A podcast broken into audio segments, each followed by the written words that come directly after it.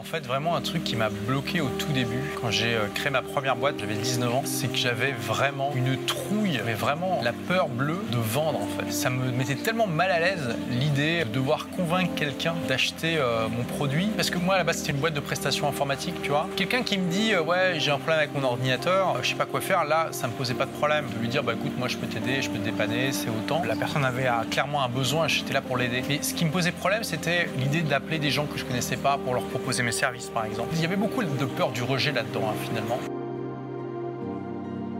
Parce que tu sais que quand tu appelles des prospects froids, euh, bon, sais pas quel est le pourcentage de gens qui vont euh, déjà accepter de t'écouter, mais c'est moins de 50%. Tu vas prendre énormément de rejets et ça fait pas du bien à l'ego et à l'âme, tout simplement. J'essaie de me trouver des solutions pour trouver des clients sans que ça me demande de vendre à quelqu'un qui soit trop froid. Et le problème, c'est que j'avais pas de budget à l'époque. J'ai démarré mon entreprise, j'avais pas grand chose. Hein. J'avais eu euh, quelque chose comme 15 000 euros de, prêts en tout, y compris de prêts familiaux. Voilà, je peux pas faire grand chose avec ça. Et donc, je me suis dit, OK, faut que je fasse de la pub. Comment faire le problème, c'est que j'étais tellement naïf. Je me suis fait arnaquer. Euh, quand tu crées ta, boîte, ton entreprise est diffusée dans des gazettes, dans des journaux, donc les gens savent que tu as créé des boîtes. Tu as des personnes qui sont spécialisées, et quand j'y pense, c'est vraiment des rapaces, les mecs, des vautours. Ils sont spécialisés dans le fait de démarcher les jeunes entrepreneurs pour leur proposer euh, des euh, offres commerciales bidons où ils vont dire Ouais, voilà, on a notre magazine qui sort bientôt qui va être diffusé à autant de personnes. Là, il faut qu'on bouge, donc on fait une super réduction, tout ça. Bien sûr, tout ça, c'est du, du BS, hein, c'est des conneries. Voilà, du coup, on peut vous proposer de vous faire une pleine page, ça sera diffusé à autant de décideurs et tout ça. Et donc moi j'ai dit oui à trois ou quatre euh, magazines comme ça avant de me rendre compte qu'en fait ils t'envoient le magazine après. C'est un magazine où il y a littéralement peut-être 5% qui est du contenu, c'est du contenu bidon qui peut être, avoir été écrit par n'importe quel stagiaire en école de journaliste. Le reste c'est de la pub. Et tu te rends compte qu'en fait ce magazine il est diffusé uniquement auprès des gens qui ont payé pour la pub. Et que donc en fait tu t'es fait avoir royal. Et ça je me suis fait avoir plein de fois avec ça au début, trop de fois, parce que j'étais trop innocent. Je te la fais courte, ça m'a rapporté zéro client, hein, tout ça. Et le budget qui me restait, je me suis dit ok je vais aller dans un journal prestigieux qui est La Voix du Nord. Hein. C'est euh, le grand journal régional du Nord. Moi, je suis du Nord à la base, je suis un ch'timi. J'avais mis quelque chose comme 1000 euros. Enfin, j'avais un budget de 1000 euros, 1500. Et ils m'ont dit, bon, bah, pour ce budget-là, euh, pour faire de la pub pour votre euh, service informatique, vous pouvez le mettre à côté de la rubrique nécrologie. Donc, c'est la rubrique où ils annoncent les, décès des gens. Et j'ai fait OK. Ça m'a rapporté quelques clients, cette pub quand même. Beaucoup de personnes âgées parce que je me suis rendu compte que forcément, les gens qui lisent la rubrique nécrologie, bah, c'est les personnes âgées. C'est la triste vérité. Elles s'attendent à ce que bah, il y a des gens qu'elles aient connus qui décèdent à un moment. L'âge aidant, l'âge faisant, oui, ça m'a rapporté un peu d'argent, mais pas suffisamment pour rembourser l'investissement euh, dans la pub. Et tu vois, le problème, c'est que j'avais cette peur de vendre en direct, de démarcher tout ça, de prendre mon téléphone, euh, parce qu'à l'époque, je voyais pas trop comment faire autrement. Les stratégies que, j'essayais de trouver derrière, elles étaient vraiment euh,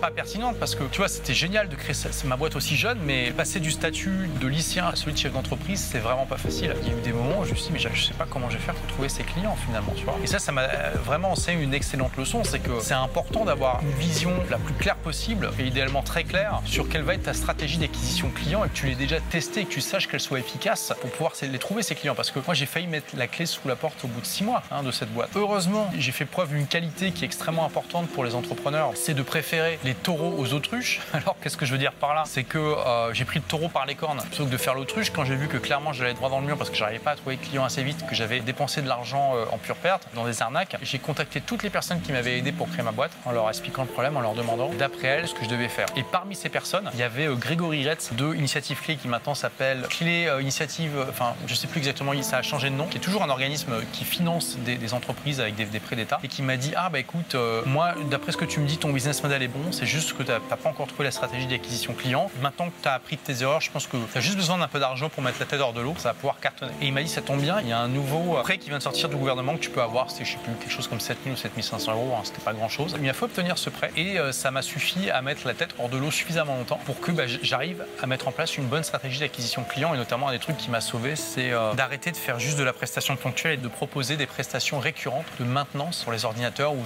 j'allais tous les trimestres ou tous les mois, ça dépendait des clients, gérer euh, le réseau et puis aussi très vite j'ai pivoté. Au début, je pensais faire des dépannages pour les particuliers. Très vite, je me suis rendu compte que les professionnels étaient plus euh, rentables et donc très vite j'ai pivoté le business model pour m'adresser avant tout aux professionnels, gérer leur réseau, leur serveur, etc., etc.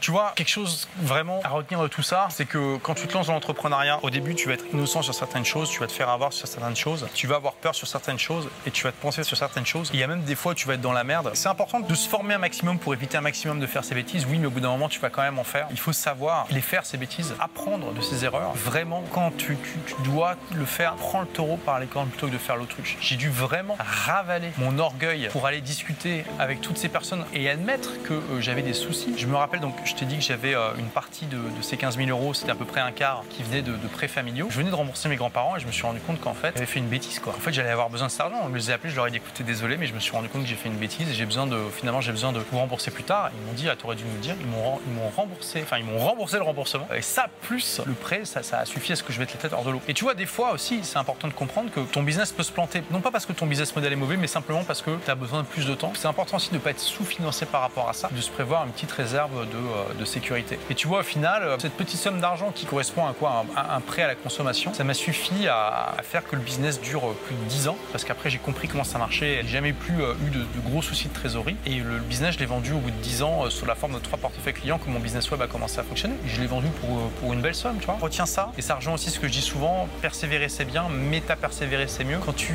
te tapes la tête contre un mur en espérant faire un trou dedans, que tu rends compte que ça fait surtout des trous dans ta tête, tu changes la méthode pour faire des trous dans le mur, tout simplement.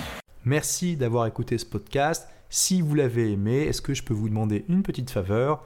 Laissez un commentaire sur iTunes pour dire ce que vous appréciez dans le podcast tout simplement. Ça aidera d'autres rebelles intelligents comme vous à trouver le podcast et puis à être inspirés tous les jours ou presque par lui. Merci et à très vite pour de nouvelles aventures.